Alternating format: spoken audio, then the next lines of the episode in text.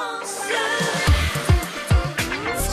À 8h30, vous écoutez France Bleu Belfort Montbéliard. Ce qu'il faut retenir de l'actualité de ce vendredi 2 euh, juillet à la une, la question de la vaccination, Émilie. Oui, une course contre la montre s'est engagée avec le variant Delta pour accélérer la campagne. Des centres éphémères ouvrent un peu partout en ce moment. Avant le parvis des droits de l'homme demain à Montbéliard à bord d'un camion, une vaccination sans rendez-vous est proposée aujourd'hui au centre Leclerc de Belfort dans la galerie marchande de 10h à 17h. À propos de vaccination, la préfète de Haute-Saône tape du poing sur la Il n'y a pas assez de vaccinés dans le département. Seulement la moitié de la population a reçu une première injection. Les doses se perdent. 6300 doses n'ont pas trouvé preneur début juin, alors que le variant Delta, justement, est présent. Trois cas ont été détectés. Le gouvernement, lui aussi, change de ton. Il va sans doute rendre la vaccination obligatoire pour les soignants dans les cliniques, les hôpitaux et les EHPAD par le biais d'une loi.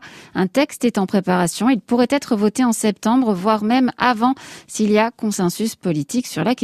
Inquiétude également sur cette question du variant Delta autour de l'Euro de football. Oui, à quelques heures des premiers quarts de finale, l'Organisation mondiale de la santé a tiré hier la sonnette d'alarme, Hugo Charpentier.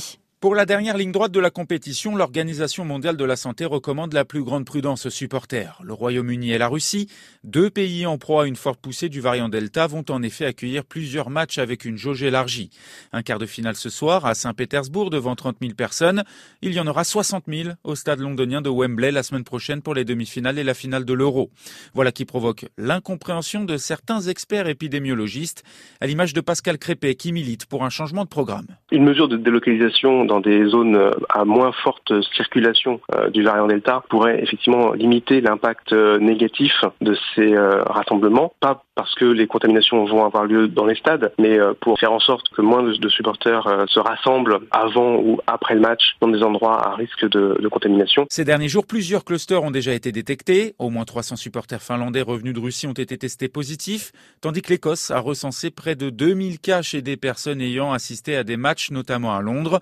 Mais de son côté, l'UEFA ne bouge pas et confirme son intention de maintenir le calendrier tel qu'il est prévu. Début donc euh, ce soir des quarts de finale entre la Suisse et l'Espagne à 18h. À 21h, la Belgique et l'Italie s'affronteront à Munich.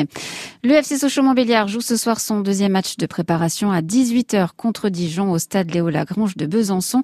C'est ouvert au public. L'ASM Belfort, de son côté, a repris l'entraînement hier après deux années tronquées à cause du Covid. Ce sera la plus longue étape du Tour de France. 250 km entre Virzon et le Creusot aujourd'hui.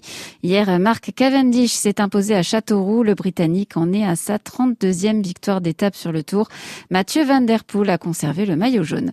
Et puis les Eurocs auront quand même lieu cette année au Mals aussi, pas dans leur version originale, mais avec tout de même 30 artistes qui se relayeront devant un millier de personnes chaque soir du 20 au 24 juillet, avec aussi des dîners gastronomiques. Les réservations ouvrent à 17h.